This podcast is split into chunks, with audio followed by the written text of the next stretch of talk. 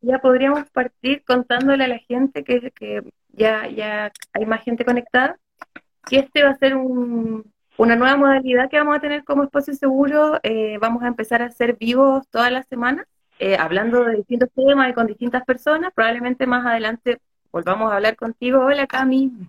Eh, pero la idea un poco es que siempre hay algún tema de interés que se alinee tanto como con nuestro tema en cuestión, como espacio seguro, disidencias, mujeres, pero también temas relativos a salud mental y, lo que vaya surgiendo, más bien, como también el interés de la gente. Así que si quieren escuchar de algún tema, también lo pueden ir comentando ahí. Y bueno, eso. Eh, yo voy a ser la entrevistadora. Esto va a ser una modalidad entrevista-conversación.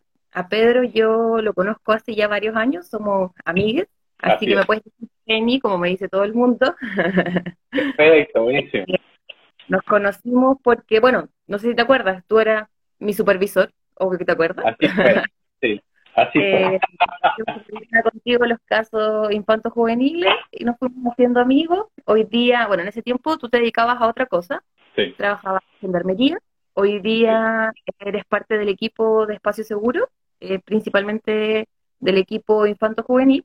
Y bueno, te has dedicado harto ya a estudiar el tema del amor, que es un poco lo que nos convoca, ¿no?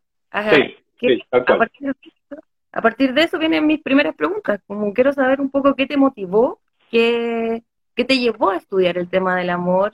¿Cuándo? ¿Cómo? Cuéntamelo todo, quiero saberlo todo. Mira, eh, a ver, eh, es, una mezcla de, varias cosas, ¿no? Tanto por un lado como, como un tema biográfico, en el sentido de que eh, yo siempre para como, como una manera de darle sentido y de apropiarme lo que me iba pasando en mi vida, yo me pongo a estudiar desde muy chico, desde mi adolescencia y siempre he tenido esa tendencia de revisar la filosofía principalmente y de ahí otras disciplinas para poder entender lo que me está pasando. Y, eh, a ver, finales del 2017 aproximadamente, eh, bueno, sufrí como, por así decirlo, pasé por un desamor, pasé por una situación eh, que me hizo cuestionarme mucho todo este tema del amor. De hecho, el, como el primer tema que a mí me tocó fue como las señales del amor. Entonces, así como, como este tema de eh, cuándo sé que le gusto o no le gusto a alguien o, o, cuándo puedo como, eh, como de otra manera saber que eh, están demostrando interés por mí. En definitiva, como que esa fue la entrada. Pero, esta, película, esta película que se llama Señales, Señales. sí.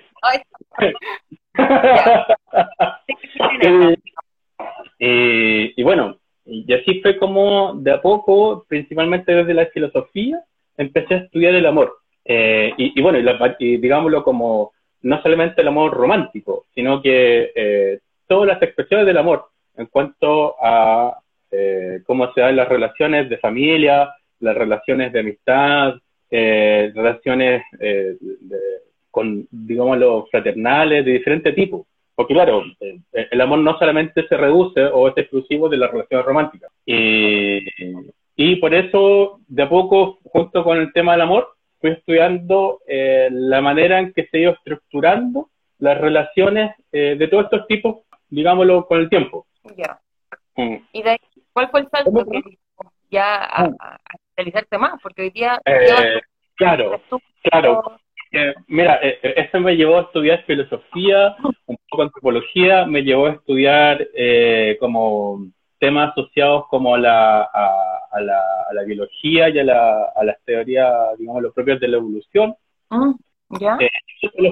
y, digamos, el año pasado, a principio del año pasado, a raíz de la conversación que tuve con un amigo, en realidad, estábamos analizando y hablando de algunas temáticas, digo, a los contingentes de la vida de cada uno, y Rentel me dice así como, oye, pero Pedro, si tú te especializaste en el amor, y, yo quedé así como, sigo, llevo cuatro años estudiando este tema.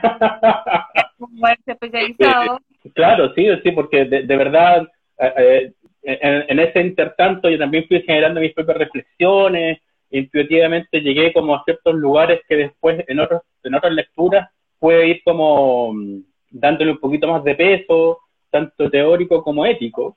Eh, y así es como ya el año pasado eh, abiertamente me como que ya me, identifiqué con eso y me di cuenta que era el tema que a mí me interesaba, que me, me, está apasionando, porque eh, y, que no tiene tanto que ver como con, poder eh, decir, que yo creo que nadie lo puede decir, pero así como no, yo tengo súper claro el tema o el rollo del amor, sino porque me ha permitido eh, generar cierta, cierta manera de pensar, cierta manera de abordar ciertas temáticas propias tanto del sufrimiento humano como, digámoslo, de las cosas que permiten hablar de felicidad. Entiendo.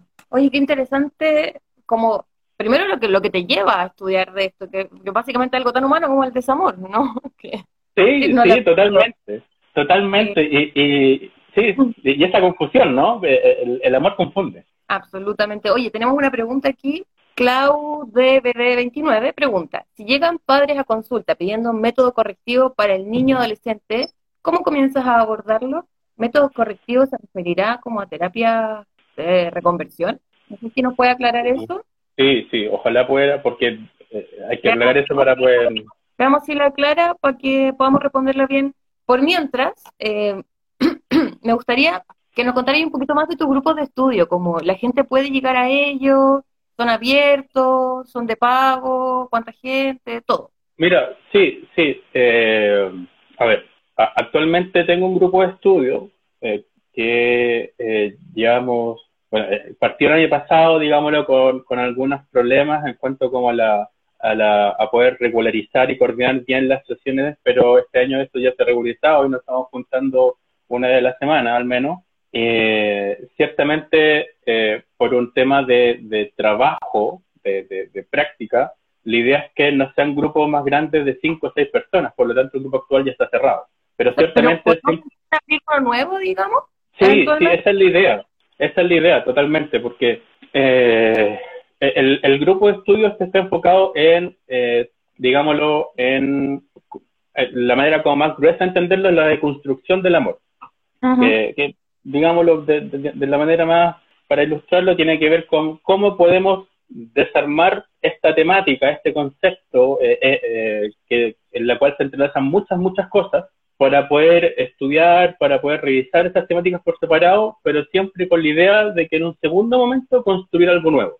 E, esa es la, deconstrucción como tal, no tiene que ver solamente con destruir algo, sino tiene que ver con, poder revisar estas partes y, y de ahí primero se desarma para poder después construir algo nuevo. Oye, pero te me estás adelantando de nuevo con el cuestionario, pues. no, es que para, para entender bien porque, eh, porque, eh, a qué me refiero con deconstrucción del amor. Y, y bueno, en los grupos, eh, mi idea ciertamente es poder generar más grupos. Ya. y, y, la metodología idealmente son grupos entre 5 o 6 personas, reunirse con una frecuencia mínima de dos veces al mes. claro, son, son grupos pagados, pero ciertamente la, la, idea es como generar como ciertos acuerdos que permitan que la mayoría de las personas puedan participar. Ya, vamos a después dejar entonces la información para que la gente que esté interesada se pueda contactar contigo y te sigan a tu, a tu página que ciertamente está partiendo eh, tu página de Instagram. Hace muy poquito. hace muy poquito, así que si te siguen también eso va a ser de, gran ayuda para seguir difundiendo esta, la palabra del amor.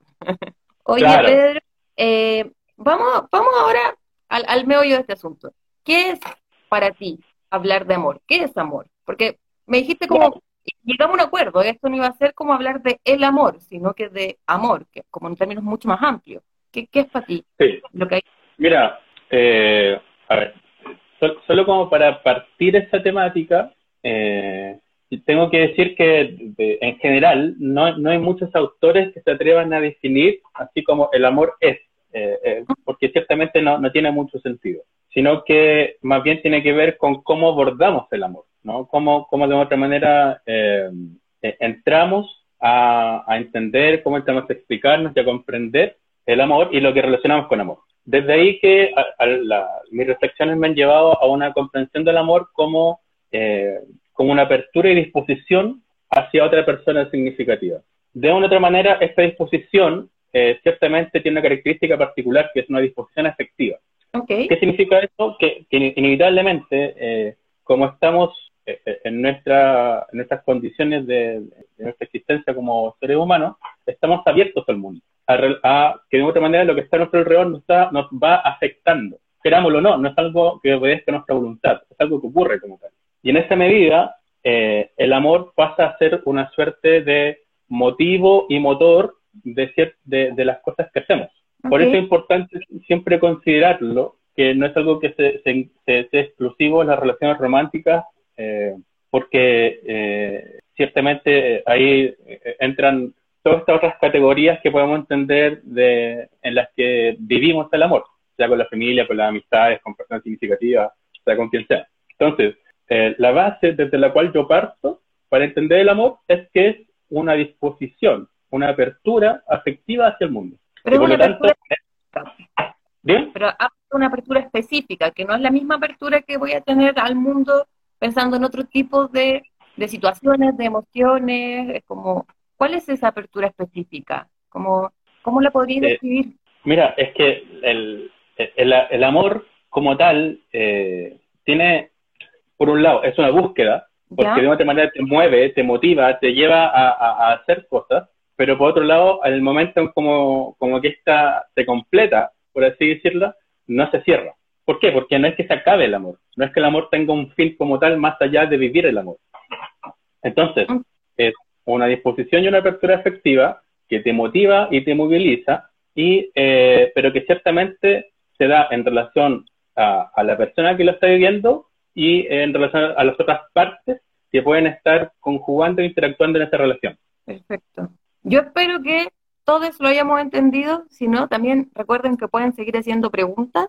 Sí, sí, por favor. Es un tema que, que, que, parece súper amplio y, y, en cierto sentido como un poco abstracto muchas veces, eh, porque esta disposición afectiva, como te decía, como que la, la, puedo vivir en distintos momentos y no solo desde el amor, como que hay una disposición afectiva específica y es difícil de repente agarrarla, ¿cachai? Como... Perfecto. Mira, es que ahí, nos pillamos con... Eh, claro, porque si queremos hablar de amor, ¿de qué estábamos hablando? Por así decirlo. Claro. Eh, y ahí como una, una buena manera de, como de, de, de, lograr agarrar todo esto tiene que ver con, eh, por un lado, como es una disposición, tiene que ver también con cómo nuestro cuerpo se configura frente a lo que nos está pasando. ¿En qué sentido? De que cuando eh, voy a ser como lo más ilustrativo posible, entonces voy a, va a ser como bien genérica y general la explicación, pero cuando sentimos amor, nuestro cuerpo cambia, nuestro tono muscular, no, no, no, nos podemos apretar, nos podemos relajar, nos pueden dar nervios, nos podemos sentir de diversas maneras, pero de una u otra manera, eh, esa experiencia de sí misma tiene que ver con, eh, con cómo yo estoy viviendo el amor. Y desde ahí esa, tendría, esa pasaría a ser como la forma del amor. Eh, porque, ¿Y por qué hago tanto énfasis en esto? Porque en este momento, cuando la persona está viviendo ese amor, no es como que alguien pueda venir y decirle, oye, no, mira, en verdad lo que te ocurre es que te duele el estómago. No tiene ningún sentido que le digan eso o que le den esa interpretación. Desde ahí que podemos hablar de que el amor tiene esa objetividad, que no, no puede ser sometida a, muchas interpretaciones, esa experiencia del amor que está viviendo esa persona. Entiendo. Y la otra patita que viene con esto tiene que ver con cómo la persona arma una narrativa, arma un relato de lo que está viviendo. Y ese pasaría, a ser, ese pasaría a ser como el contenido del amor lo que la, cómo la persona articula un discurso respecto a lo que está viviendo. Y ahí es donde podemos entrar al, al tema del amor romántico. Y ahí es donde podemos entrar al tema, o sea, y, y, que ahí vale la pena hacer la distinción, eh, que, que, porque ciertamente no es lo mismo hablar de amor romántico o amor romantizado. Vamos a hacer esa distinción. O sea, tú la vas a hacer, eh. yo aquí estoy eh, a ver. Claro, eh, eh, el amor romántico entendámoslo eh, cómo de otra manera lo, lo, que te lleva a, por ejemplo, que generar una relación sexoafectiva con alguien. No estoy armando una relación causal, solamente estoy explicando cómo se dan estos fenómenos, digámoslo, de manera espontánea. Entonces, eh, vale la pena hacer la distinción con el amor romantizado porque el amor romantizado tiene que ver con la idealización de ciertas creencias que se, eh, se han asociado con lo que es la vivencia del amor con cómo, cómo históricamente y socialmente se han explicado, por ejemplo, el cómo se dan las relaciones románticas. eh, el, el, el, gran ejemplo que nos encontramos frente a eso tiene que ver con eh, la media naranja. Cómo desde, cómo desde muy temprana edad nos dan a entender o nos dicen a través de la publicidad, a través de las películas, a través de lo que sale en la tele, a través de los libros, a través de, digamos, de todos los medios posibles, que afuera hay alguien esperándonos para completarnos y de así poder ser felices. Por, eso también siempre, otra manera de entenderlo es como el amor Walt Disney. Claro, como, como los estereotipos más clásicos, básicamente, de, de, este amor que también nos han enseñado, si, todos crecimos bajo esos supuestos y bajo esas enseñanzas.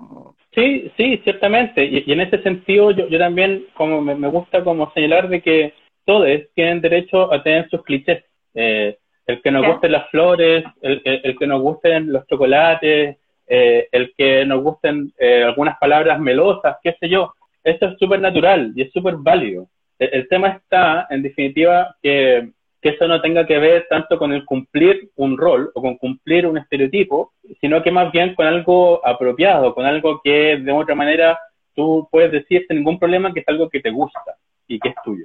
El tema está en hacer esa distinción, yo creo, como cuando, cuando deja de ser algo que, que, que, fue impuesto versus cuando, cuando es algo que te gusta. Yo, en lo personal, si llego a sentir algo así, también me pasa que me da culpa, porque la culpa como de, no, esto, esto es hegemónico, esto, esto viene de otro lado la, la, heteronorma, y sí, sí.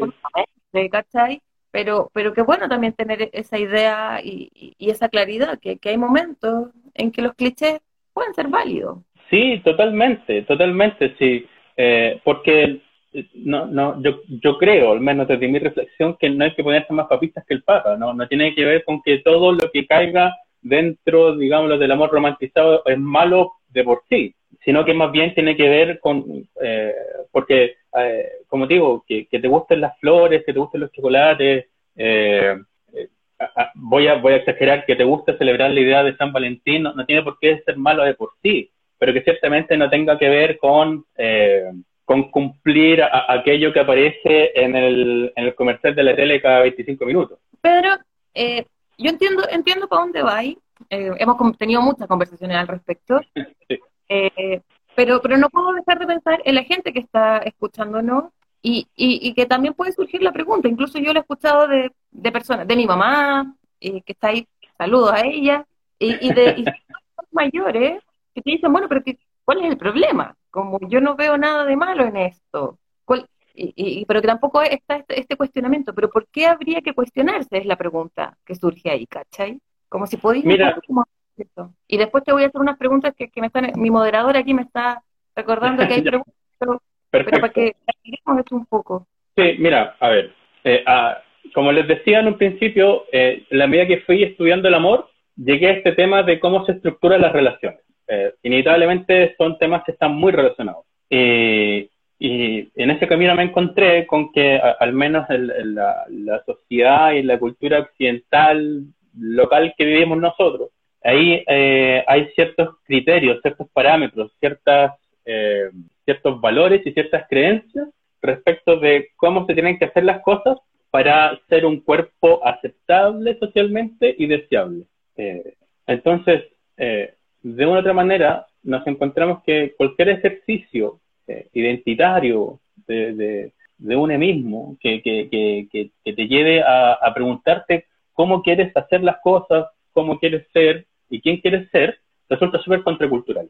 Por eso, eh, en esa medida, por eso resulta tan difícil, eh, como, dice, como decías tú, así como, digamos, personas de, otras generaciones, venir y hablarle así como, oye, de repente, eh, así como decirle, sí, mira, la, monogamia no es la única opción, y, y te quedan mirando así como, ¿de, qué me estás hablando? así como, porque, y, y y por eso yo, yo soy tanto de la idea de generar grupos de estudio y, todo eso, porque, y, sobre todo de conversar de estos temas, porque creo que el primer paso para poder generar cualquier cambio que resulte más liberador y más propio, tiene que ver con poder recuperar la legitimidad por cuestionarnos todo esto, por poder cuestionar cómo queremos ser, por poder cuestionar cómo, quiénes queremos ser, y, y que esto, y que ese ejercicio, por más contracultural que sea, no significa que te miren feo, no significa que te apunten con el dedo ni nada parecido.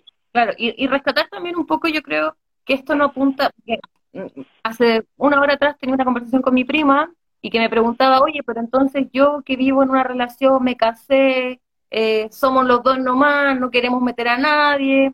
eh, eh, ¿está mal? Me preguntaba, y yo le decía, no, pero, pero conversémoslo en el vivo.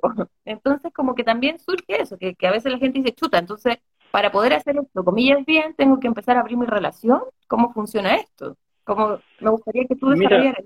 Mira, sí, yo creo que, eh, que ciertamente como mm. que, este, este, ejercicio de, de poder recuperar esta, esta potestad, esta, esta propiedad acerca de, de nosotros mismos tiene que ver con, eh, con que las decisiones que tomemos, la, la, forma que queremos armar nuestra vida, no nos enjuicien por eso. Y, que ciertamente eh, en esa medida que vamos haciendo todo esto, podamos hacerlo en libertad. Entonces, primero que todo, que no hay una fórmula, no, no hay un deber, no, no hay algo que sea mejor o peor que lo otro, sino que de otra manera lo, eh, tiene que ver con poder encontrar lo que resulta más propio y más liberador para cada persona. Ciertamente eh, nos encontramos con que la libertad se relaciona con, un poquito de angustia. ¿Por qué? Porque hay que mm. tomar más decisiones. ¿Por qué? Porque hay más cosas en juego. ¿Por qué? Porque cuando van y te dicen que la monogamia ya no es todo, eh, te pilláis con la posibilidad de que algo así como que hay más opciones, pero significa, por ejemplo, empezar a revisar, empezar a revisar cuáles son mis prioridades, cómo quiero armar vida, eh, y es algo que, eh, al menos desde mi óptica, desde mi lectura, la, la, cultura chilena no tiene mucho, ¿no? Sino que más bien es como que te ofrecen una posibilidad, te ofrecen una, mm, eh, como un camino a seguir, así como, mira, si tú seguís por aquí va a estar todo bien y vas a tener la vida, la mejor vida posible. Feliz. pero esto no necesariamente significa tener una vida plena, no significa tener una vida propia o, o vivir una libertad. Entonces, al final lo que más se repite tiene que ver con, con, el, con, el apropiarse y con, y con la libertad, ¿no? Como que e, eso es el camino a que deberíamos apuntar. Sí, ciertamente, ciertamente. Y, eh, y por eso, eh, por, así decirlo, de una manera ilustrativa, eh, al, otro lado del amor romantizado estaría el amor libre. ¿Ah? Que la gente entiende el amor libre como libertinaje, pues, como... claro. Oye, vamos a, a, comentar algunas de las preguntas y eh, unos comentarios que ha hecho la gente, ¿vale? Aquí tengo a mi moderadora enviándome la información. ¿Te acuerdas de la primera pregunta que decía, si llegan padres a consulta pidiendo métodos correctivos para niñas o adolescentes, cómo comenzar a abortarlo? Eh, luego agregó, estoy pensando en los padres que llegan a consulta porque ven al niño con una sexualidad que, comillas, necesita corrección, ya sea por orientación o género no, no heteronormativo, eh, qué lamentable que, que, sigan pasando. En fondo, claro, eh, tiene que ver con las terapias eh, de reconversión de la homosexualidad, antiguamente llamadas así. No sé si queréis como ahondar un poquito en eso, eh, porque da, yo esta pregunta, pienso yo en la respuesta y siento que da para harto, como hablar de... Sí, sí, es que, es que me, me, pasa que esa, esa pregunta es casi para, para como una sesión aparte, ¿no? Pero pero, que abiertamente, así, eh, ante la, consulta así abierta de, métodos correctivos eh, asociados a temáticas de identidad o de orientación sexual, eh, como tal no es algo que se trabaje, ¿no? sino que tiene que ver con, abrir las posibilidades de que ese chico pueda explorarse sin las presiones de la, de la sociedad, de lo hegemónico o de lo heteronormado. Claro, el tema qué pasa con, con esa familia, con esos cuidadores yo, yo en lo personal, sorry que, me meta como guía a, pero, pero cada vez que me ha tocado eso, en general yo trato de, establecer ahí como, como un vínculo, bueno, siempre el vínculo con el adolescente, ¿no? Y, y paralelamente hacer que, em, como enganchar con la familia, no, no discutirles inmediatamente porque, claro, a uno le dan ganas de, de decirles como, váyanse de aquí y déjenme a su hija a cargo, ¿no? Claro, claro. Pero no quieres eso y, y, si y si te vaya en contra, ¿qué es lo que va a pasar? Y es mi temor de siempre, que se van a llevar a ese niño adolescente a otra consulta con alguien que sí acepte hacer una terapia de reconversión, de reparación o como quieran ustedes, y perdiste la posibilidad de apoyarle. Entonces, trato de ir haciendo ese camino paralelo en donde a ese chico yo le digo, yo estoy contigo y vamos a hacer que tus papás o tus cuidadores eventualmente logren entender. Y claro, a veces voy a tener que llevarles un poco el amén a tus cuidadores porque quiero, quiero que confíen en mí. No, no se trata con eso que les voy a decir a esos cuidadores como, oye, sí, corrijámoslo y cambiémoslo y esto está mal, pero, pero sí ser un poquito más suave y de a poquito empezar a instalar el bichito. Y si ya no hay si ya no hay modo, efectivamente hay una vulneración de derechos. Entonces, ahí uno puede tomar otras, otras medidas, buscar otras redes en la familia, buscar espacios de, de, apoyo y espacios seguros para ese chique. Quizás no se pueda ir de esa familia, quizás si hay mucha violencia, ya hay que recurrir a otros temas, incluso llegar a una OPD, ¿no? Como a una oficina de protección de derechos, pero, pero, pero en el camino yo siempre juego a este paralelo, como el chique tiene que saber que cuenta conmigo para todo y que yo estoy de su lado. Los cuidadores no van a tener toda la verdad, en, la verdad entre comillas. Esa es mi opinión, no sé. Comparto totalmente contigo, comparto totalmente contigo. Ciertamente ahí es donde, eh, como se dice, como la, intervención estratégica eh, eh, resulta súper importante por, lo mismo que tú señalas, de ante la posibilidad de, que abandonen o se llene el chique del espacio, eh, resulta ahí importante fortalecer estos vínculos y, y cómo de otra manera poder generar ese proceso de cambio, ¿no? De cambio en el sentido de cómo se está abordando estas temáticas eh, en esta familia eh, y que ojalá pueda propiciar, eh, por así decirlo, procesos de libertad, de responsabilidad, de amor y cuidado. Y a veces la familia no va a apoyar bajo ningún punto de vista, pero al menos va a tener ese espacio contigo, que vaya a poder generar estrategias de autocuidado que sean fuera de ese núcleo familiar que le está vulnerando y, recordar, las terapias reparativas, de reconversión, etcétera, vulneran los derechos, no son, por, por, por, todos lados, eso no, no, tiene nada de positivo, hay una vulneración de derechos ahí y eso tiene que ser también denunciado eventualmente. Sí, sí de hecho, históricamente han dado cuenta, la, la, eh, en las diferentes experiencias que han habido, digamos, de estas terapias conversivas, han dado cuenta de lo dañinas y heterogénicas que resultan. Así es. Oye, nos escapamos un poquito, pero yo creo que deberíamos eventualmente, vamos a pensar en un vivo de esto. Sí, Te voy a otro comentario hizo otra persona. Eh, la Galvez pregunta, ¿cómo cambia la vivencia del amor en tiempos de cuarentena obligatoria? ¡Wow! ¡Wow! Mira, eh, nos pillamos cómo las condiciones adversas actualmente eh, han afectado, eh, primero, generar un hito, un antes y un después. Ciertamente la, manera en que interactuamos va, va, a cambiar de aquí en adelante de manera importante, yo creo.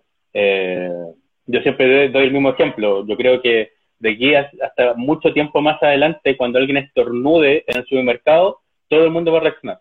Es verdad. Y, e inevitablemente nos encontramos eh, que el, en ese sentido el, tiempo y el espacio se vieron afectados, en el sentido de que por más, digámoslo, en el mejor de los casos, que podamos tener comodidad en, en nuestros hogares y poder eh, vivir esta cuarentena en, la casa, eh, por un lado, si es que compartimos el espacio con, con las personas, eh, sea familiar, pareja, lo que sea, el, el cómo la rutina se vio afectada resulta súper importante, por ejemplo, porque las personas, por un lado, no están tan acostumbradas a relacionarse tanto, a interactuar tanto tiempo en un tiempo tan reducido juntos.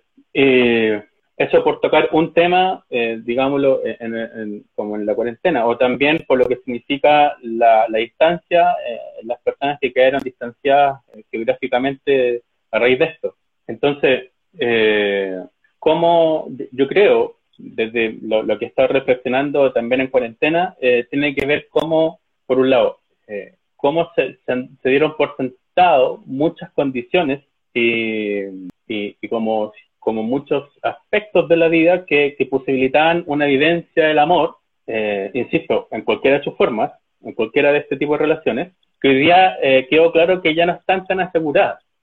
Que, que, yo creo que, que, en ese sentido es una súper buena reflexión, porque eh, el amor, eh, digámoslo, romantizado, que es como el, paradigma hegemónico que hay en general, hoy día ciertamente nos encontramos con otras expresiones, con otras experiencias que eh, ciertamente la han cuestionado, pero sigue siendo como el lugar más común desde el cual se habla acerca del amor. Eh, tiene mucho esto de, querer generar el control, de que yo hago algo para que la otra persona o las otras personas van a hacer lo que yo estoy esperando. Yo doy cariño porque estoy esperando cariño. Yo eh, hago un regalo porque quiero un regalo. Y si no lo recibo, reclamo. esa, esa, esa relación de transacción inevitablemente se relaciona con el control y hoy nos encontramos con una situación que nos quitó el control. Digámoslo, nuestra, nuestra capacidad de, de poder decidir eh, hoy día en plena libertad está mucho más eh, condicionada y limitada que hasta hace cuatro meses atrás. un, un, un, un temón, encuentro. Como quedaría para amor en, tiempos de cuarentena. Sí, sí. Temas, como que quiero seguir hablando eternamente aquí haciéndote preguntas, pero vamos con la Perfecto. Eh, Clau Bebe comenta, la comunicación es vital, no esperar que el otro adivine lo que quiero, pero claro, una parte de nosotros espera que el otro adivine, porque es lindo, es como sinónimo de sincronía, uy, con acción real. Es verdad, es verdad, yo, yo estoy totalmente de acuerdo, pero eres tú el entrevistado, así que responde. mira, es que es que nos encontramos con, eh, aquí entramos como en este tema como de las señales del amor, ¿no? Eh, cómo de otra manera eh, ciertos comportamientos, ciertos gestos, ciertas expresiones se relacionan y, se explican como señales de amor. Si me pregunta a mí cuáles son las señales del amor, no tengo idea. No, nos pillamos que culturalmente nos van bombardeando información desde muy temprana edad con, con lo que qué es, qué es eso que, que, significaría o que se relaciona con señales del amor, pero eh, como tal es más bien una, eh, una creencia. En general todo el mundo quiere creer que hay señales de, que del amor. Eh, sí, en especial... Incluso, sorry, como incluso como el si te quiere, si, si te apor, si, ¿cómo era? Quien te quiere te aporrea, como que esa es una señal muy clásica, marcada por, por un machismo terrible también. Totalmente, totalmente. Y, así es como eh, nos encontramos con que en nombre del amor se han, se han, cometido muchas atrocidades, que en realidad no tienen nada que ver con el amor. Eh, Además. Y, y, que eh, eh, y en eso y en eso yo soy bien enfático una, una frase que, que digamos lo que yo acuñé hace años pero que ya toma mucho peso que, que el amor es un ejercicio de libertad siempre siempre. El momento que pasa a que se convierte en violencia el momento que se transforma en cadenas el momento que que, deja, que viene a coartar la libertad de alguien deja de ser amor. Y es otra cosa eh, entra en otra categoría simplemente ya deja de ser amor.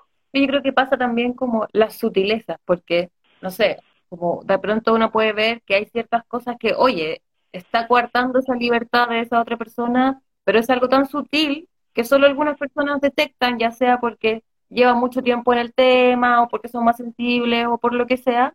A, veces cuesta más ver también cuándo me están coartando esa libertad. Y hemos pasado, yo creo que todos hemos estado, sobre todo las mujeres, en relaciones donde nos cortan la libertad, pero como en esos niveles, a veces cuesta mucho identificarlo también, ¿no? Como hay cosas obvias de, de, que te cuarta la libertad, pero hay cosas que no son tan obvias. Mira, ya, ahí, eh, ahí es donde entra otro tema súper importante que tiene que ver con la comunicación, por un lado, porque eh, una comunicación abierta, sincera, transparente resulta muy importante, que se relaciona con el tema de los límites y las expectativas. Por ejemplo, eh, en Chile todavía cuando alguien habla de pololeo, se entiende una serie de condiciones que, vienen junto con, eh, con este acuerdo, ¿no? Eh, la exclusividad, el conocer a las familias, el verse todos los días, el armar planes juntos, eh, entre otras categorías más. ¿Por qué ocurre eso? ¿Por, qué cuando yo digo pololeo, la otra persona estoy siendo, estoy armando un ejemplo, una, una caricatura? ¿Por qué la otra persona viene rápidamente a, a, pensar que eso significa exclusividad, conocer a la familia, hacer todo juntos y todo eso? Y cuando no hay pololeo, de hecho, todavía tengo muchas amigas que es como, no me ha pedido por Leo, entonces quizás no está en serio, y tú así como, bueno, vivimos en esta cultura, da igual. sí, sí, o, el tema de conocer las familias, por ejemplo, que, una, de las partes de la relación diga así como, oye, si es que mira, en verdad, no quiero mucho, no quiero conocer a tu familia, se entiende como un desaire, se entiende como una ofensa incluso, cuando en verdad, ¿por qué?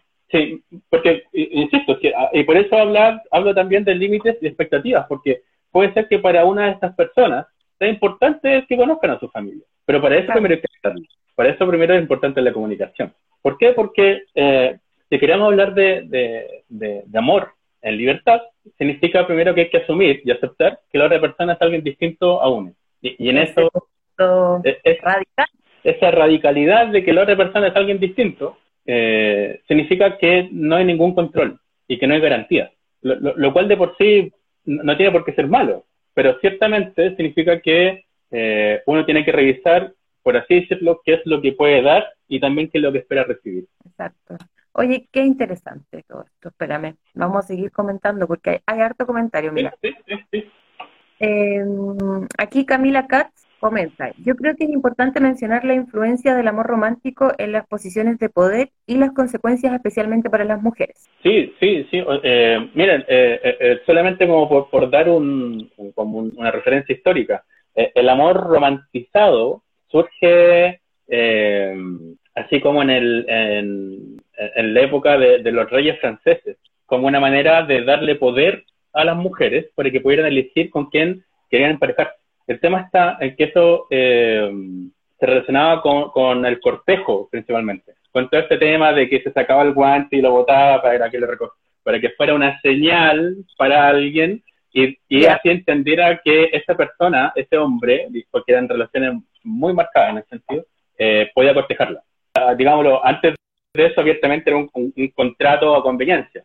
Eh, en ese momento ya no, nos pillamos, eh, eh, que, bueno, digamos, a la luz de los hechos actuales, ciertamente eso no fue tanto un empoderamiento, ¿no? Pero en ese momento, claro que, algo así como que la mujer pudiera elegir, se, vivía como, como una posibilidad de poder. Claro, algo que hubiéramos podido elegir a, ojos de esos momentos.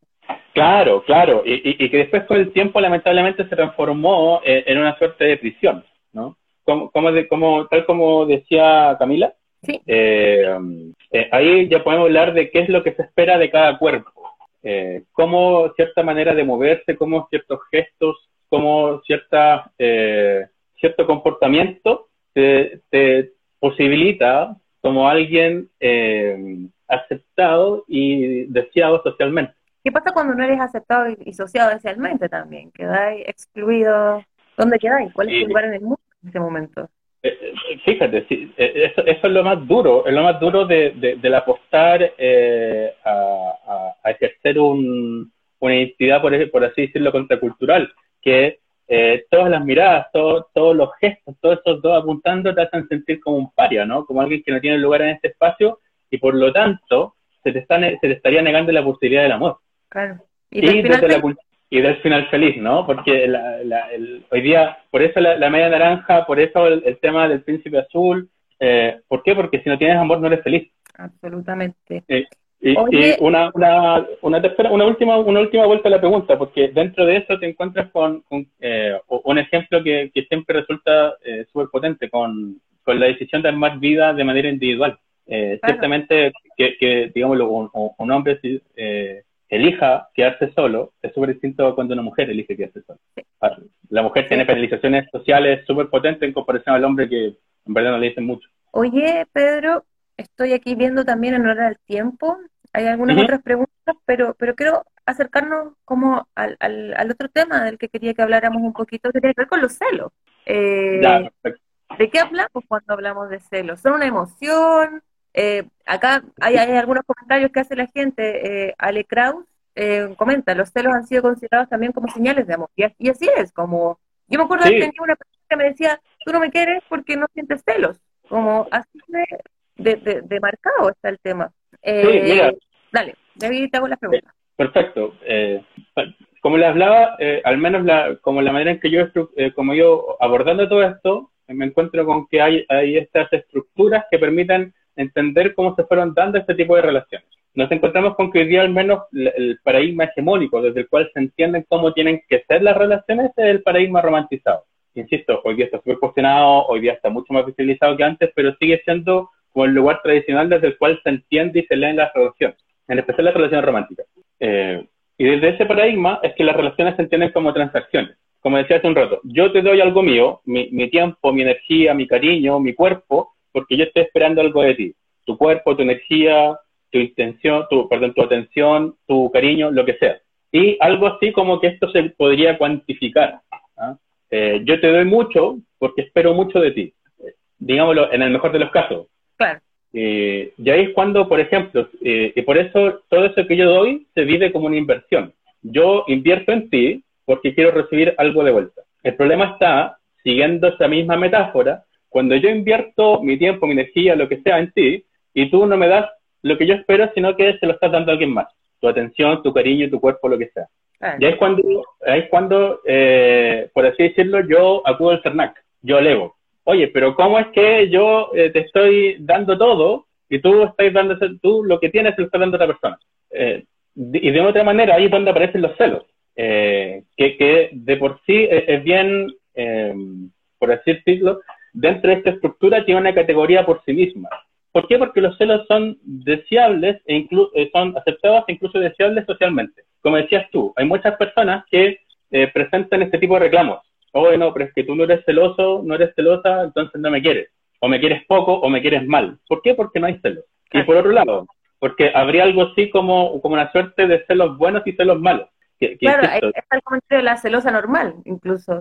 Tengo, como soy celosa normal, está bien. Claro, claro. Y si me preguntan a mí, yo, e, esa escala que permite entender de cuándo son celos buenos y celos malos, yo no la entiendo. Yo no, eh, eh y ciertamente no la comparto. Eh, pero que de otra manera habría ciertos tipos, cierta como cantidad de celos que serían aceptados y deseables para poder decir que tú estás queriendo bien algo. Y que ciertamente es mucho mejor que tú no sientas celos. Porque si no sientes celos es porque abiertamente estás diciendo algo mal. Oye, eh, acá Tama Palomino pregunta, ¿cómo se acompaña a personas que creen que el amor es sentir celos, violentar y poseer a otros? Uy. Eh, mira, el, lo, complicado y complejo de, de este tipo de acompañamiento es que tiene que ver con derribar un montón de creencias que, están muy enquistadas, eh, eh, digamos, la identidad de esa persona. Cómo de, una u otra manera ese sentido y ese significado del amor, como, eh, un amor celoso, como un amor castigador, como un amor que quiere encadenar a otra persona y apropiarse de esa persona, eh, por lo general resulta muy importante en cómo esta persona ha armado una identidad. Entonces, ese tipo de acompañamiento es bien complejo porque más que un trabajo de creencias es un trabajo identitario. Claro. Eh, eh, a largo plazo también, como no, me imagino una eh, intervención breve. No, no, no, ciertamente, como digo, yo he trabajado en mi consulta con personas que, por así decirlo, sufren y padecen celos, así muy, muy potentes, muy invasivos, y se ha logrado una muy buena pega, con buenos resultados, pero con intervenciones de largo aliento, entre uno o dos años de trabajo, porque es un trabajo identitario. ¿Te gustaría hacer un vivo de celos alguna vez? Sí, sí, Sí, sí, sí, hagamos, por favor.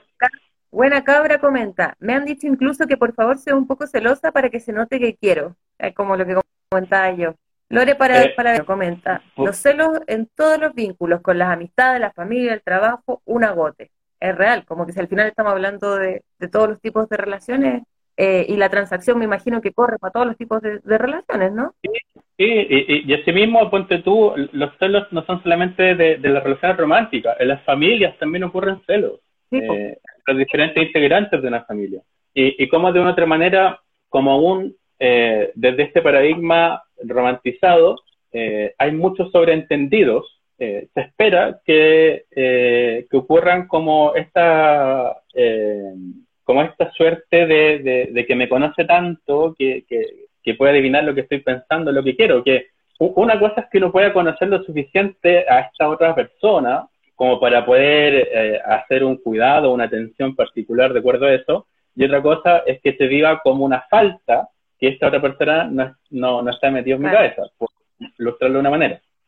Y, sobre todo porque... Dime, dime. termina la idea, porque nos queda poquito tiempo, entonces... Ah, Sí, sí, es que el, como la, la, otra patita de, de, este, de, este, de este paradigma, ¿no? Así como romantizado, relaciones como transacción, nos encontramos con, con cómo los celos pasan a ser algo esperable y deseable, y de ahí que está el tema del control. Porque yo invierto en esta persona para que, para que me dé algo y en esta medida para apropiarme de esta persona. Por eso los celos tienen tanto sentido, por eso tienen tanto peso. Igual a mí me eh, gustaría aclarar ¿Mm? que tú lo mostráis como algo súper como, como como que fuera algo racional. O sea, yo sé que no lo muestras así con intención, pero que la gente puede decir como, ah, pero yo no hago eso. El tema es que la, la, cosa no es racional, la cosa pasa, surge y, tiene que ver con las enseñanzas y los aprendizajes. Sí, y, en eso comparto contigo y, hago énfasis en lo mismo, porque como todas estas son creencias y valores, porque ciertamente hay valores detrás de esto, que son anteriores a nosotros, son valores culturales, son creencias culturales, entonces eh, siguiendo el ejemplo que tuviste hace un rato, este tema de, que te quedes de correa es algo que uno escucha cuando está en el jardín infantil, por ejemplo. O sea, a los cuatro o cinco años uno empieza a escuchar este tipo de, creencias y valores que van formando eh, esta experiencia y este significado del amor. Así es. Oye, mira, Galería de la Resistencia comenta, los celos son un temor, tan importante educar desde la temprana edad sobre no naturalizarlos. Ellos solo hablan de la inseguridad de las personas. Me gustaría cerrar con ese comentario para empezar a, ya despedirte, porque, bueno, les quiero contar que ahora la eh, Poliamor Chile va a tener un vivo a las 9 y la idea es que de aquí nos movamos a escuchar a Poliamor Chile también. Sí, totalmente. Eh, quería agradecerte, Pedro, tu, tu tu disposición, tu apertura, tus conocimientos. Siempre es, rico hablar de estos temas y aprender más. Espero que la gente le haya gustado. Tenemos un minuto para que tú, porque la idea de estos vivos es que tú termines con una pregunta de vuelta. Si quieres hacer una pregunta concisa para que, para que yo la pueda responder rápidamente y, no atrasemos al otro vivo. El, tema que me interesa como para cerrar tiene que ver con las buenas prácticas, por así decirlo, y cómo cuidarnos de cómo puedes crear un espacio de libertad en nuestras relaciones. desde tu experiencia, ¿cómo lo has podido vivir o, cómo, cuáles son las reflexiones que tú tienes al respecto? O yo, yo siento, y siempre lo digo, creo que de las cosas más importantes, y ya lo han comentado, tiene que ver con la comunicación. Para mí, la comunicación, los acuerdos eh, son la base. Como hablar de todo, de verdad de todo, desde el primer día, desde cómo me siento con lo que pasó, con lo que me dijiste, con lo que vivimos, con hablarlo y hasta que sean todo lo que sea necesario, eh, no y las conversaciones jamás como sintiendo que o, esperando hacer sentir mal a la otra parte o a las otras partes, sino que siempre desde el quiero que entiendas o que entiendan lo que me está pasando. Y por eso pongo la conversación en la mesa. Y los acuerdos, como hoy día también lo comentaba con mi prima, como yo puedo decir, esto es para mí muy importante, te pido que me acompañes, no sé, a ver a mi familia, basándome en tu ejemplo. ¿Cuán importante es para mí en una escala de 1 a 10, si se queje, y cuán importante para ti es no ir. Entonces, claro, quizás para mí es más importante que tú vayas a que tú no, a que a ti no ir. No sé si se entiende. Y como que ahí también sí. puede llegar acuerdos, ¿cachai? Y uno puede ceder, en, tanto no te transgreda y en tanto eh, no sea demasiado importante para ti el hacerlo o no hacerlo, ¿no? Eh, creo que la conversación, la conversación es vital. No sé, creo que, que eso ha sido como lo que en, mi relación actual es como la base que ha sostenido todo. Buenísimo.